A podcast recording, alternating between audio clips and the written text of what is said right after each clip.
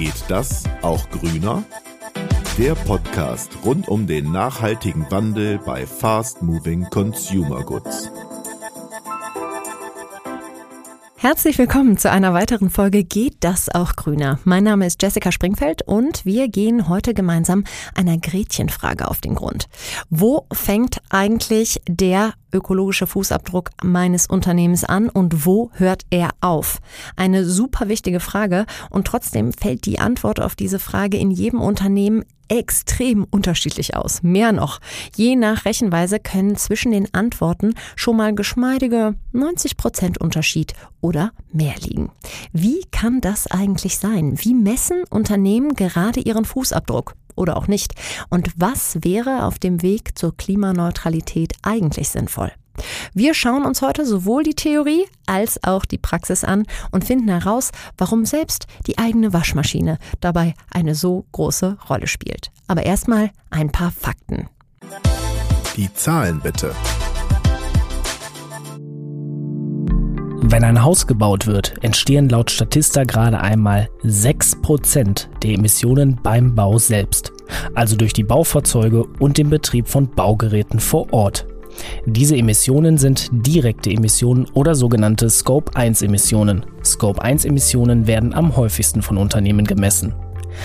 Ein weiteres Prozent des CO2-Fußabdrucks entsteht durch Scope 2 Emissionen. Das sind die indirekten Emissionen, die durch den Energieverbrauch des Unternehmens auf dem Bau entstehen, durch den Stromverbrauch auf der Baustelle oder durch den Einsatz von Heiz- und Kühlgeräten. Und dann kommen satte 93 Prozent on top die Scope-3-Emissionen. Aktivitäten, die durch den Hausbau ausgelöst werden. Emissionen, die bei der Herstellung der Baumaterialien entstanden sind, beim Transport, aber auch durch das spätere Bewohnen der Immobilie. Der letzte Bericht des Carbon Disclosure Project zeigt, dass Scope-3-Emissionen durchschnittlich für 75 Prozent der Gesamtemissionen verantwortlich sind. In den Sektoren Mode, Handel und Automobil machen sie sogar über 95 Prozent aus. Zeit also, mit meinen zwei ersten Gästinnen den Scope 3 Emissionen auf den Grund zu gehen. Wie messen Sie Ihre Scope 3 Emissionen und vor allem, wie versuchen Sie ganz aktiv, diese zu senken? Geht das überhaupt? Deep Dive. Ich freue mich auf meine Gästin Heike Vesper, Geschäftsleitung für Transformation und Politik beim WWF Deutschland und Gabi Hessig. Sie leitet den Bereich Kommunikation und Nachhaltigkeit bei Procter Gamble. Herzlich willkommen. Heike, Scope 3 ist jetzt ein Begriff, der noch nicht allgemein geläufig ist. Warum wurden diese Emissionen so lange ignoriert oder zumindest nicht mitgedacht? Naja, die Scope 3 Emissionen umfassen ja alle quasi indirekten Treibhausgasemissionen, die schwerpunktmäßig mit einer Unternehmenstätigkeit verbunden sind. Und dafür gibt es 15 Kategorien und ich glaube, allein diese 15 Kategorien zeigt schon irgendwie, wie schwierig das ist. Und weil das so schwierig ist und so stark vernetzt ist, irgendwie hat man sich, ja, gedrückt will ich nicht sagen, aber hat, ist man lange nicht da dran gegangen, sich mit diesen Emissionen zu beschäftigen. De facto ist es aber so, dass sie Teil der CO2-Bilanz sein müssen für Unternehmen und Unternehmen jetzt eben gucken müssen, auch wenn man noch nicht zu 100 Prozent weiß, wie man das alles ganz genau erfasst und berechnet, wie sie damit umgehen können und wie sie eben hier auch ihren Fußabdruck reduzieren können. Dass es kompliziert ist, Scope-3-Emissionen zu berechnen, ist das eine, aber ich könnte mir vorstellen, es schockt viele auch einfach, diese deutlich höhere Zahl zu sehen. Wir haben gehört, im Schnitt entfallen 75 Prozent der Emissionen auf Scope 3 und meistens wurde das bisher unter den Tisch gekehrt. Ist es vielleicht für einige auch einfach eine Blockade im Kopf? Ich glaube, das war es ganz lange, weil ja insgesamt für Lieferketten lange Zeit gegolten hat, sozusagen einen Schritt vor dem Unternehmen und einen Schritt nach dem Unternehmen. Und das ist eben etwas, das insgesamt aber auch aufgeweicht wird. Jetzt nicht nur für die CO2-Emissionen im Scope 3, sondern auch für andere Verantwortungsbereiche gehen wir eigentlich in eine Richtung oder in eine Zeit, in der die Verantwortung doch für ja, eigentlich die gesamte Lieferkette übernommen werden muss. Und das heißt eben auch in dem Fall, wenn Konsumgüter hergestellt werden, die dann an VerbraucherInnen ausgeliefert werden, dass man eben auch dafür verantwortlich ist, wie damit umgegangen wird und welche CO2-Fußabdrücke diese Produkte dann am Ende hinterlassen. Es ist so, dass auf europäischer Ebene zurzeit sehr stark diskutiert ist und wir gehen davon aus, dass das kommt, dass diese Scope-3-Emissionen eben auch reportingpflichtig werden für Unternehmen. Und ich glaube, das wird dem Ganzen nochmal einen ordentlichen Drive geben. Aber bislang ist es so nicht gewesen. Gabi, um mal ein Gefühl für eure Branche zu bekommen, die Fast Moving Consumer Goods Branche, wie viel Prozent eurer Emissionen entfallen auf Scope 3? Bei uns entfallen mehr als 80 Prozent der Gesamtemissionen auf die Nutzungsphase, auf die Scope 3 Emissionen. Ähm, sprich, wenn wir sagen, wir wollen in Scope 1 und Scope 2 gegen Null gehen, was definitiv äh, das Ziel sein muss, dann ist es eben nicht ausreichend, wenn man sich den gesamten Fußabdruck anschaut. Es gilt eben auch Scope 3 anzusprechen und anzugehen. Ist das eigentlich besonders, dass Gabi diese Werte überhaupt kennt? Messen viele Unternehmen ihre Scope 3 Werte? Zurzeit ist es so, wenn Unternehmen sich mit Scope 3 befassen, dann machen sie das in der Regel vor allen Dingen mit den Emissionen aus eingekauften Waren und Dienstleistungen oder aus Logistik und Transport oder Mobilität. Aber das, was ja das Besondere ist, wo wir mit Procter Gamble zusammen dran arbeiten als WWF, das sind eben die Emissionen in der Nutzungsphase von Produkten. Und das ist wirklich kaum adressiert worden. Es gibt also keinen Goldstandard, kein Standardverfahren, mit dem Scope 3 Emissionen gemessen werden? Soweit ich weiß, ist das noch nicht so weit, weil wir jetzt überhaupt ja erst dahin kommen, dass wir in die, ähm, in die Berichtspflicht kommen. Und mit einer Berichtspflicht werden sich solche Methoden natürlich auch immer weiterentwickeln.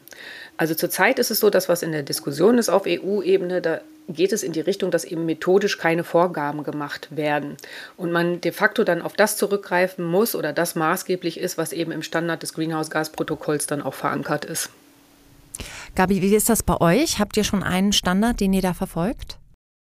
Wir sind Science-Based Targets mit, wie sagt man so schön, First Mover, das ist einer der Begrifflichkeiten, und haben da auch mit dem WWF in den USA vor knapp inzwischen, glaube ich, zehn Jahren da mit als einer der, der ersten Firmen, das mit der arbeitet. In der Zwischenzeit gibt es bei den Science-Based Targets eben auch weitere Definitionen für Scope 3. Aber wie die Heike es sagt, da wird noch weiter definiert, denn das ist ganz wichtig, dass wir alle gemeinsame Begrifflichkeiten und Definitionen dafür haben, um auch von den gleichen Dingen zu sprechen und auch das Ganze entsprechend ordentlich messen zu können.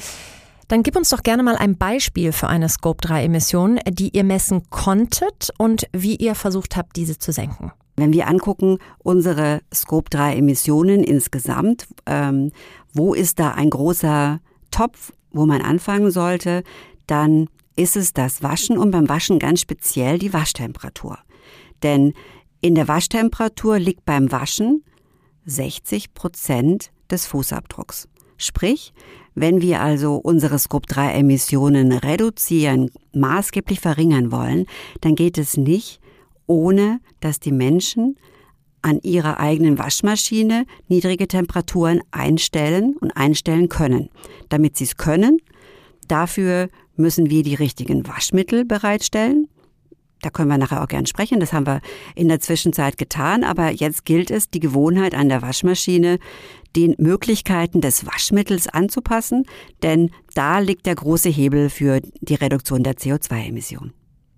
Du hast aber gerade was ganz Spannendes anges ähm, angesprochen, nämlich damit Leute überhaupt bei niedrigen Temperaturen waschen können, müsst ihr erstmal in Vorleistung gehen und sagen, okay, wir entwickeln Sachen, die super gut funktionieren, auch bei niedrigen Temperaturen. Ähm, wie denkt ihr denn dann diese Scope-3-Emissionen sozusagen in Forschung und Entwicklung mit? Gibt es da Vorgaben für die Entwickler oder wie darf ich mir das in eurem Produktionsalltag vorstellen? Ja, da machst du einen ganz wichtigen Punkt, Jessica. Wenn die Ökobilanz zeigt, dass der große Teil des Fußabdrucks in der Waschtemperatur liegt, und das haben wir gelernt vor mehr als zehn Jahren, dann ist das in die Pflichtenhefte eingegangen der EntwicklerInnen dieser Waschmittel. Und die sind also vor der Aufgabe gestellt worden, entwickelt das Waschmittel so weiter, entwickelt Ariel so weiter, dass das Produkt gut in kaltem Wasser funktioniert. Und kaltes Wasser kann man definieren als 20 oder 30 Grad. Und das hat bedeutet, dass die sich zum Beispiel beschäftigt haben mit Enzymen und mit diesen kaltwasseraktiven Enzymen kann man also Flecken wunderbar bei kalten Temperaturen entfernen. Und wir haben immer festgestellt, das Waschmittel kann das jetzt schon länger, aber die Menschen waschen immer noch zu warm. Was also tun? Eine Kampagne musste her und die habt ihr gemeinsam mit dem WWF gemacht. Jetzt mag das auf den ersten Blick überraschen. Ich ahne, dass es immer Stimmen gibt, die sagen, warum arbeitet der WWF mit diesen großen Konzernen zusammen? Das riecht nach Greenwashing. Ähm, aber ihr werdet eure Gründe gehabt haben, Heike. Was entgegnest du? Ja, das ist ein ganz, ganz wichtige zentraler Bestandteil unserer Arbeit, das zu machen, weil wir der Überzeugung sind, dass die Herausforderungen, die wir haben, der Klimawandel, die Biodiversitätskrise, das Artensterben, all diese Dinge können wir nicht alleine lösen. Niemand von uns, weder die Gesellschaft noch Umweltorganisationen oder die Politik alleine oder Unternehmen alleine. Wir brauchen dieses Konzert von Aktivitäten, weil es so komplex ist und weil es eine sehr, sehr große Aufgabe ist, die aber alternativlos ist. Und darum suchen wir die Zusammenarbeit mit Unternehmen um zum einen sozusagen nicht nur zu analysieren, was die Krise ist und Politik aufzufordern, die mit entsprechenden Gesetzen zu lösen, sondern mit den Unternehmen eben selber auch Lösungen voranzubringen. Gabi hat es vorhin gesagt, diese Science-Based Target Initiative, die ist, spielt eine ganz zentrale Rolle für uns bei der Reduktion des CO2-Fußabdruckes. Und da ist eben für uns wichtig gewesen, dass Procter Gamble zum Beispiel Teil dieser Science-Based Target Initiative ist. Das heißt, Scope 1 und Scope 2 Emissionen in jedem Fall schon angeht und auch schon länger und auch reduziert hat. Und Scope 3 ist eben fester Bestandteil auch dieser Science-Based Target Initiative. Die Zusammenarbeit mit großen Konzernen ist also ein ganz großer Hebel, aber was ist mit der Politik? Wo steht diese denn gerade? Also wir gehen davon aus, dass das in jedem Fall verpflichtend wird. Es ist irgendwie auf EU-Ebene, es ist quasi so gut wie durch, dass das verpflichtend sein wird für europäische Unternehmen im Rahmen ihrer Berichtspflichten, die sie haben, irgendwie dazu auch zu berichten, wie sie mit Scope-3-Emissionen umgehen und wie sie diese reduzieren. Es ist ja immer so ein halb gezogen, halb geschoben. Verhältnis, mit dem man arbeiten muss. Also wir brauchen natürlich einen Ordnungsrahmen. Zum Beispiel, wenn jetzt diese Berichtspflicht kommt, dann gibt das einen enormen Schub. Wir brauchen aber auch diese sogenannten Early Movers. Die sind total wichtig, irgendwie, damit gezeigt wird, ja, es ist möglich. Und auch Politik braucht das, diese Rückmeldung von Unternehmen, wenn sie sagen, es geht. Es ist schwierig, aber es geht.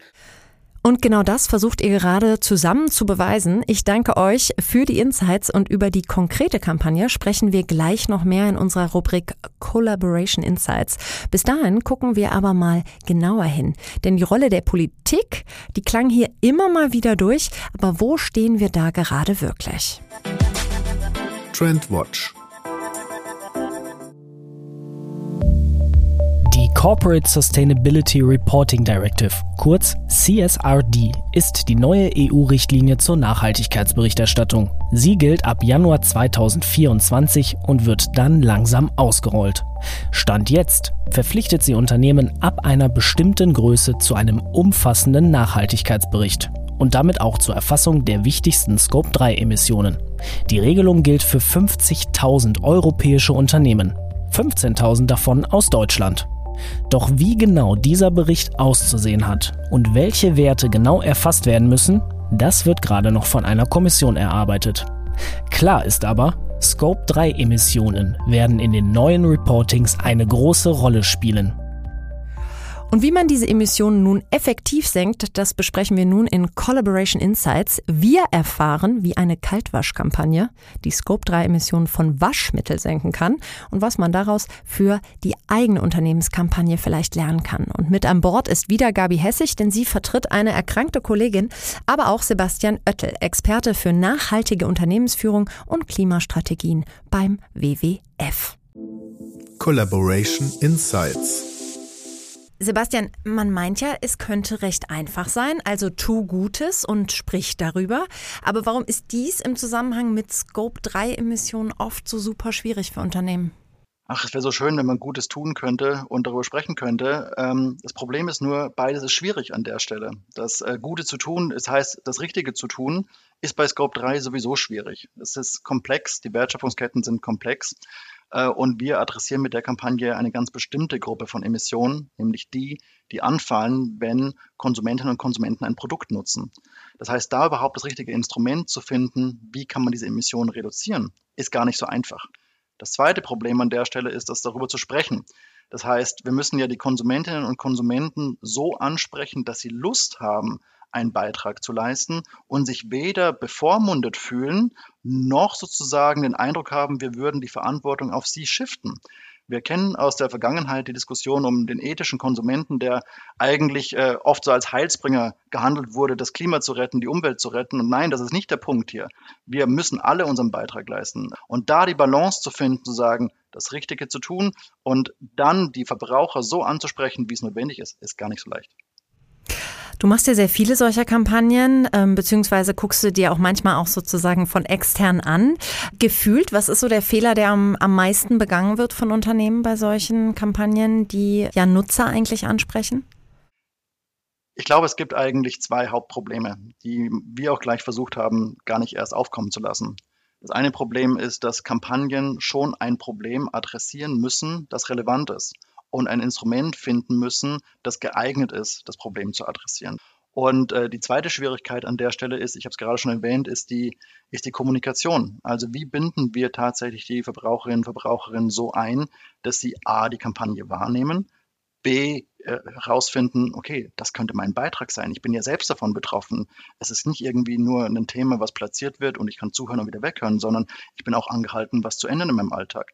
Und da sozusagen die, die richtigen Kommunikationskanäle zu finden, die richtigen Messages zu finden und auch die Verbraucherinnen zu aktivieren, das ist, glaube ich, schon ähm, eine wichtige Leistung von Kampagnen. Und viele davon bleiben auf halber Strecke stehen und gehen eben nicht bis zum Ende. Gabi, aber dann nimm uns doch mal mit in so einen Waschsalon. Wie lief diese Kaltwaschkampagne überhaupt ab? Wir drehen runter ist unser gemeinsames Motto. Und zwar wir drehen runter als Kampagne des WWF Deutschlands und Ariel, unserer größten Waschmittelmarke. Denn die Marke Ariel adressiert mit dem WWF Deutschland die Konsumentinnen. Und um was geht es? Es geht darum, runterzudrehen, dadurch Strom zu sparen, Energie zu sparen und dadurch das Klima zu schützen. Das Ganze erlebbar zu machen, das haben wir gemacht zu Beginn der Kampagne in Hamburg in einem Waschsalon. Und das war ein ganz normaler Waschsalon, den wir umgestaltet haben zum Kaltwaschsalon. Nicht einfach nur, dass er nett ausgesehen hat, sondern die Waschmaschinen, die dort drin sind, wurden auf 30 Grad fest eingestellt. Das heißt, während dieser sechs Tage, in der wir vor Ort waren, konnte man seine mitgebrachte Wäsche nur bei 30 Grad waschen. Und ergo ähm, hat Mann und Frau und alle, die vorbeigekommen sind, gesehen an ihrer eigenen Wäsche, dass das mit den heutigen Waschmitteln, wie zum Beispiel Ariel, wunderbar funktioniert. Jetzt ähm, hattet ihr das also da für eine Woche, da wurden hunderte von Wäschen gewaschen. Du sagst, die, die, die Kunden in Anführungsstrichen waren zufrieden. Ähm, aber ich nehme an, es ist euer Anspruch, dann auch nachträglich zu gucken, ähm, wie erfolgreich war denn die äh, Kampagne? Und dafür muss man ja Messungen durchführen. Sebastian, wie geht ihr da normalerweise vor? Es war überhaupt keine Diskussion. Wir haben uns alle, beide Seiten haben gesagt, wir müssen das wissenschaftlich begleiten lassen.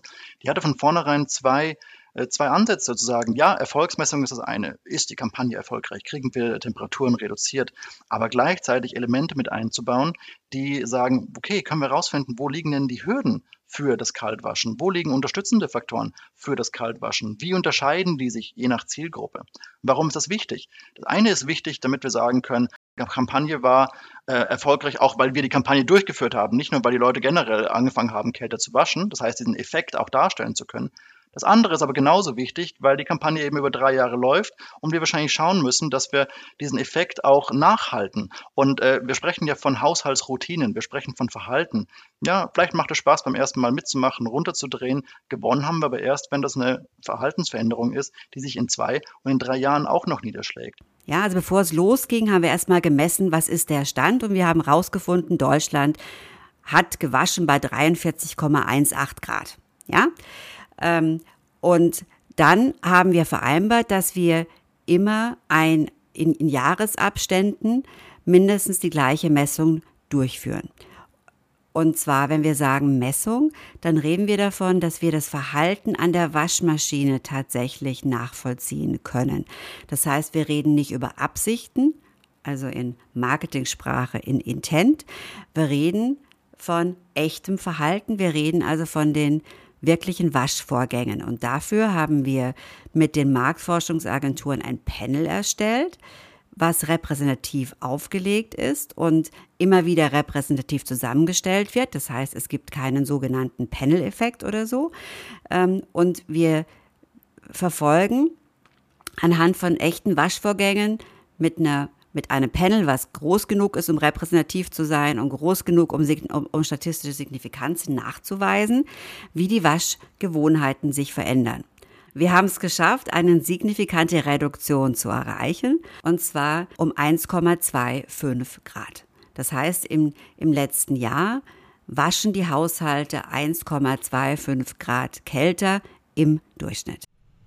Und warum ist da jedes Grad ähm, so entscheidend? Das ist ja wirklich, ne, ein, der eine oder andere sagt, ja, warum sind es nicht direkt 10 Grad? Ähm, aber ich merke es dir an, du freust dich immens über diese 1,2 Grad. Was bedeutet das in Energieeinsparung? Also, wenn wir, wenn wir schaffen, die ähm, drei Grad, die wir uns vorgenommen haben, zu erreichen im Durchschnitt, und das bedeutet eben, dass immer mehr Menschen runterdrehen von 40 auf 30, von 60 auf 30 Grad und dann kommt man im Durchschnitt zu diesen, zu diesen Werten. Können wir allein für Deutschland eine Stadt wie Köln ein Jahr lang komplett mit Strom versorgen. Das heißt, äh, je mehr Menschen wir mitnehmen und je nachhaltiger dieser Wandel ist, desto signifikanter sind diese Einsparungen. Wenn wir jetzt mal ähm, schauen, wie groß dieser Effekt weltweit einfach darstellt, dann reden wir von 30 Millionen Tonnen CO2, die einfach durch Kaltwäsche eingespart werden können. Das heißt, wenn wir es schaffen, Kleidung in kalten Temperaturen zu waschen, haben wir den direkten Effekt, dass weniger CO2 ausgestoßen wird beim Waschvorgang und natürlich auch den doppelten Effekt, dass die Kleidung länger schön bleibt, länger hält, äh, wiederverwendet, wiederverkauft werden kann. Sebastian, ich habe herausgefunden, dass solche Kampagnen, wie er sie da gemacht hat, im Fachjargon auch Verhaltenänderungskampagnen genannt werden. Ein sehr deutsches Wort. Wir haben zu Beginn äh, ja darüber gesprochen, was alles schief laufen kann. Aber was sind denn deine Tipps, wenn uns jetzt andere Unternehmen zuhören, wenn es um Verhaltensänderungskampagnen geht? Man holt sich Partner an Bord, die komplementär sind die komplementär sind in der Wahrnehmung, die komplementär sind in der Ansprache verschiedener Zielgruppen, um eine möglichst breite Wirkung zu entfalten. Weil sonst geht es uns wie zu allen anderen Themen auch. Wir hören was, wir sehen was, wir vergessen es und machen nichts anderes. Das zweite ist, ich hatte es vorhin schon mal erwähnt, ist so ein bisschen die Frage, wozu machen wir eigentlich Kampagnen? Es gibt zig Kampagnen, die sind nett, aber eigentlich irrelevant. Ja, wir müssen schauen, dass wir die Themen adressieren mit einer Kampagne, die auch mit einer Kampagne gut adressiert werden können. Weil die Aufmerksamkeit ist begrenzt und wir können die Aufmerksamkeit von Konsumenten nicht dadurch belegen, dass sie sich irgendwie nett und wohlfühlen mit Themen, die ihnen gerade nah sind, aber letztendlich keinen Effekt haben. Das heißt, wir müssen schon die Themen mit Kampagnen adressieren, die das auch brauchen. Und dann der dritte Punkt, ich glaube, das war, Gabi, in den Learning auch von uns, die wissenschaftliche Begleitung ist irre wichtig an der Stelle, um, das hat das mit Glaubwürdigkeit zu tun, ja, aber vor allem noch, das ist zumindest, sehe ich das so viel wichtiger, in einer langfristigen Kampagne immer wieder sich zu hinterfragen, sagen, sprechen wir die richtigen Leute an, setzen wir die richtigen Messages und das kontinuierlich evaluieren zu lassen und anzupassen, ist, glaube ich, wichtig, gerade für Kampagnen, die länger laufen und nur länger laufende Kampagnen werden wahrscheinlich irgendwo Verhaltensänderungen anstoßen und nicht nur einen Werbeeffekt erzielen. Genau, denn Verhalten ändert sich leider nicht über Nacht, das wissen wir alle. Vielen lieben Dank euch beiden für den Einblick in die Kampagne und wir sind gespannt, ob ihr das 3-Grad-Ziel demnächst erreicht. Wir haben gerade gehört, kleine Änderungen haben große Auswirkungen, aber hier nochmal zum Schluss ein Fakt zum Staunen.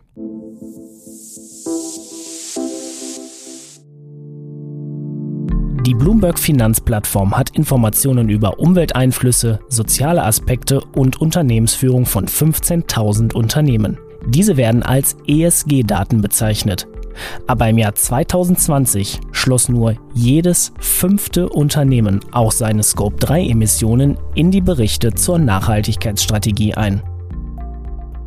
Und das war sie auch schon wieder, unsere dritte Folge Geht das auch grüner? Dieses Mal rund um das Thema Scope 3 Emissionen. Wir freuen uns über Ihr Feedback und gegebenenfalls über eine Bewertung auf Spotify, Apple oder Ihrer Lieblingsplattform. Nächsten Monat hören wir uns wieder mit dem Thema Innovation und werden ein Gefühl dafür bekommen, welche ganz neuen Verfahren der Nachhaltigkeit nochmal auf die Sprünge helfen können. Ich hoffe, wir hören uns.